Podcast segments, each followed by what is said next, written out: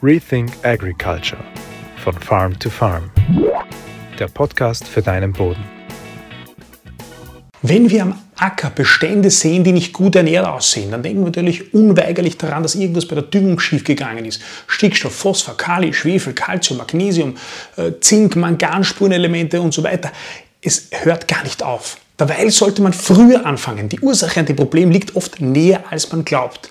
Denn ähm, wenn die Bodenstruktur nicht stimmt, wenn es Verdichtungen gibt, wenn der Boden nicht atmen kann, wenn also diese Bodenatmung nicht funktioniert, ja, der Boden atmet, es kommt zu einem Gasaustausch, es kommt Sauerstoff von der Luft über der Erde in den Boden hinein und Kohlendioxid hinaus, von unter der Erde hinauf. Dieser Gasaustausch, diese Bodenatmung ist ähm, notwendig, damit die Biologie funktioniert, damit das Bodenleben funktioniert. Wenn also die Bodenatmung nicht funktioniert, dann steht das Bodenleben, dann nützt die beste Düngung nicht. Wenn also ein Problem am Acker auftritt und du glaubst, die Pflanzen schlecht ernährt, liegt oft das Problem näher, als man zuerst denken würde, nämlich unter den eigenen Füßen. Ähm, am besten findet man es heraus, wenn man einfach mit dem Spaten hineingräbt. Rethink Agriculture von Farm to Farm.